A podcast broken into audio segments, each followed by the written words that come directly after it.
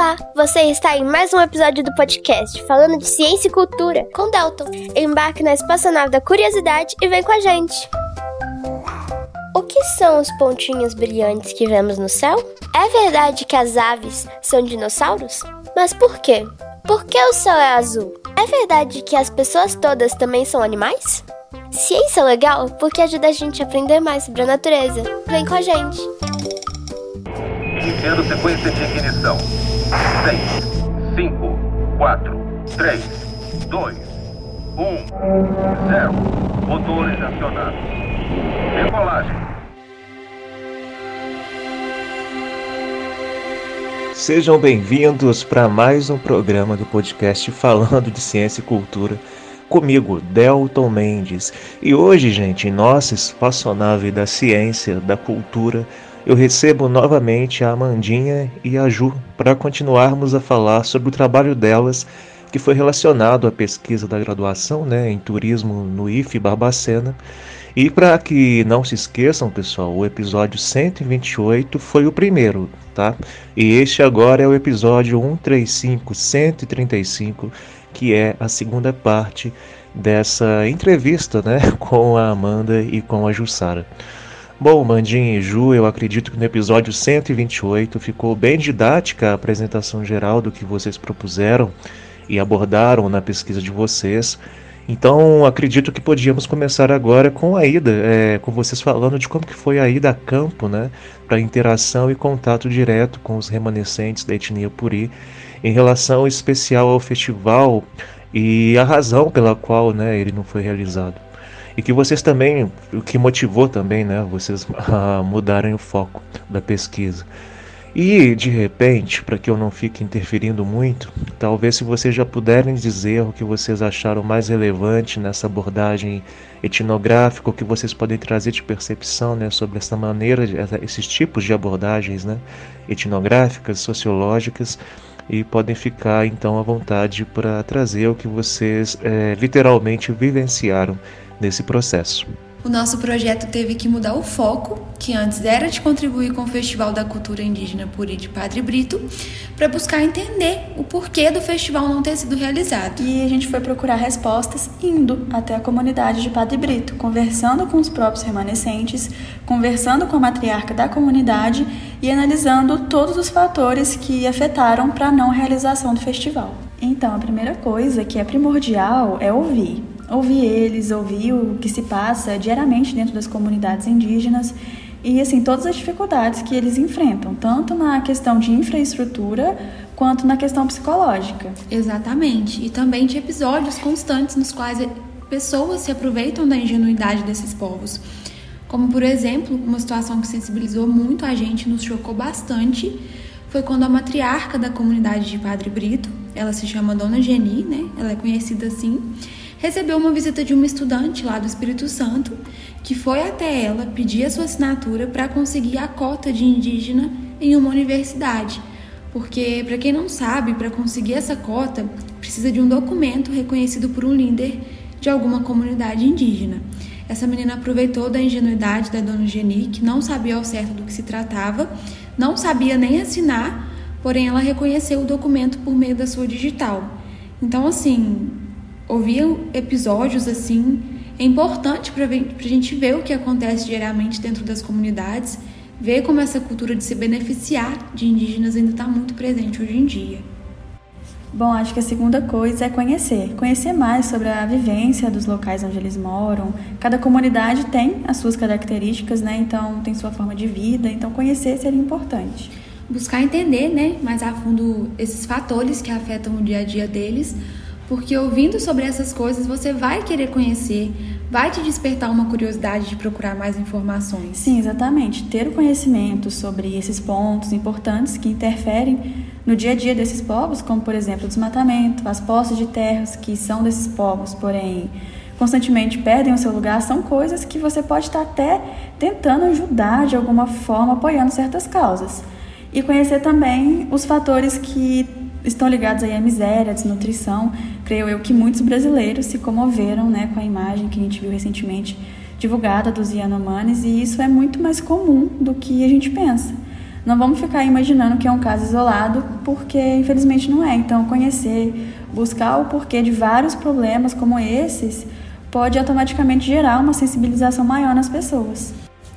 Bom, acho que o terceiro ponto é entender. Porque ouvindo e conhecendo, você vai começar a entender as barreiras criadas, as lutas diárias que eles têm, talvez até mesmo alguns motivos de certas comunidades serem tão fechadas como a daqui de Padre Brito. A compreensão talvez seja o ponto mais difícil para algumas pessoas que não conseguem ter empatia, não conseguem imaginar tudo o que acontece diariamente com esses povos. Entender que todos esses fatores do dia a dia causam problemas psicológicos que eles enfrentam, né, devido a tanto sofrimento, e como eles lidam com todo o preconceito e descaso que eles sofrem, sofrem desde o princípio, a gente pode até dar exemplos, né, como problemas de alcoolismo, a taxa de suicídio que tem aumentado bastante.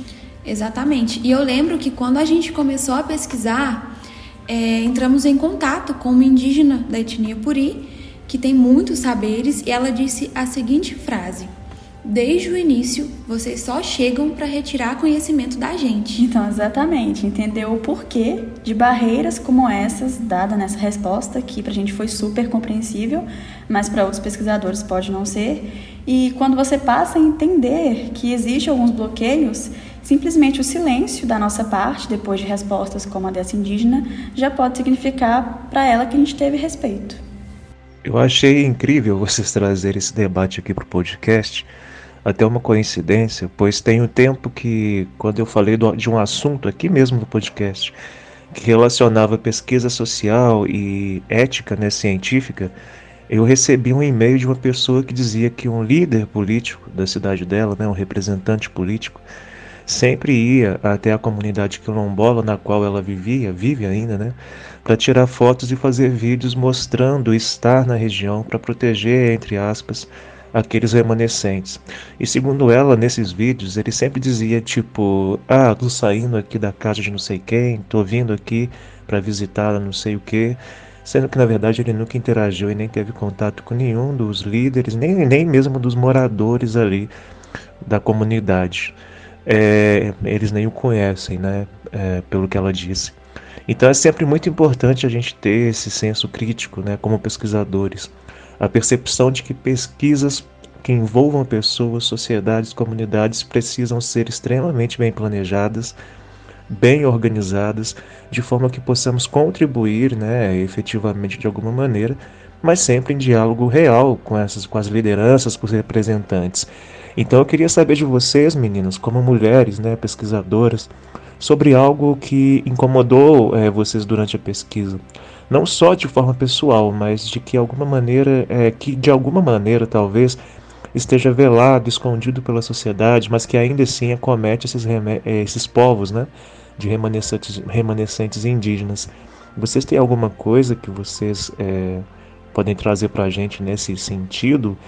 de percepção de vocês como mulheres, como pesquisadoras?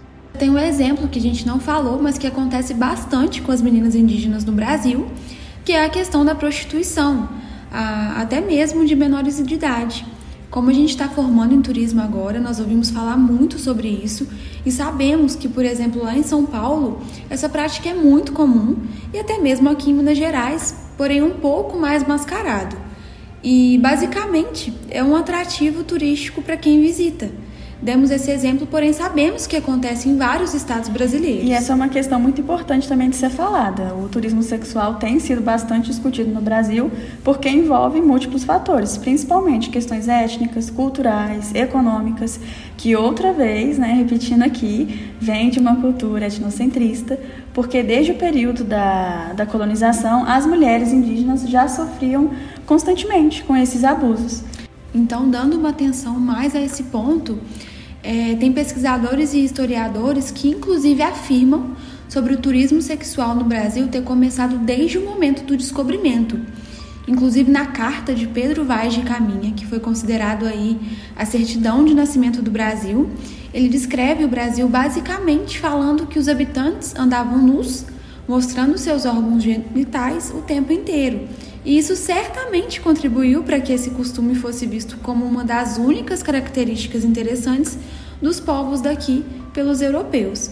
E bom, digamos que muitos enxergam assim até hoje. Sim, a gente sabe que essas cartas são de deslumbramento e totalmente direcionadas às mulheres, né? Porque assim, ele realmente enaltece as qualidades da Índia, entre aspas, né, brasileira, destacando as características físicas, passando realmente a visão de que no Brasil havia mulheres sempre nuas, despertando a curiosidade do seu povo em vir para o Brasil conhecer essa sexualidade disponível, podendo ter acontecido até deslocamentos realmente somente em busca disso.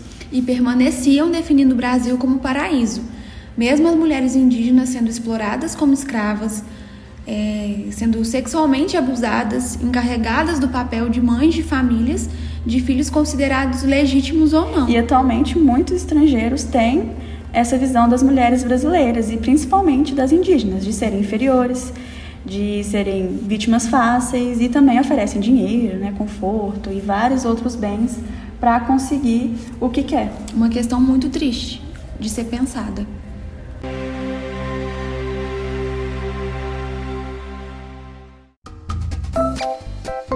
Muito obrigado, Ju, Amanda. Acho que agora podemos caminhar aí para o final desse episódio e final desse bloco, né, desses dois programas.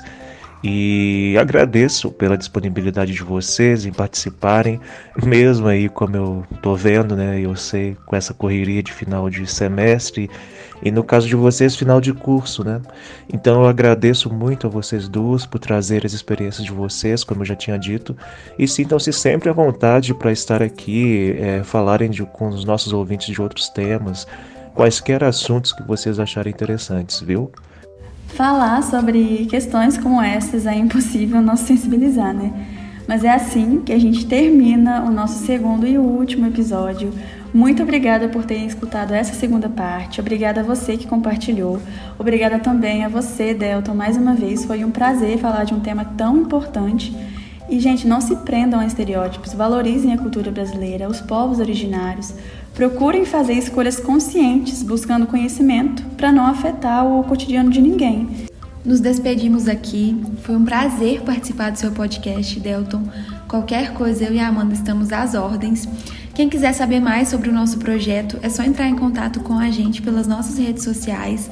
O meu Instagram, arroba Vitória. O meu é Amanda RS Reis. Mas nós vamos estar marcadas lá no post do Instagram da Casa da Ciência e da Cultura é, referente a esse episódio. Então a gente espera que esse bate-papo tenha deixado alguma reflexão para vocês e também qualquer coisa podem procurar a gente no IFET no período da noite. E para finalizar rapidinho, Delton, desculpa, quem já assistiu alguma apresentação nossa, alguma brecha que a gente falou sobre o nosso projeto, a gente sempre termina todos os nossos momentos Sempre mesmo. Sim. Sempre mesmo. Citando Miriam Veloso, que é uma indígena guarani, ela é médica, e ela diz o seguinte, gente: A mãe do Brasil é indígena, ainda que o país tenha mais orgulho de seu pai europeu que o trata como filho bastardo. Sua raiz vem daqui, do povo ancestral, que veste uma história, que escreve na pele sua cultura, suas preces e suas lutas. Nunca vou entender o nacionalismo estrangeiro que muitas pessoas têm.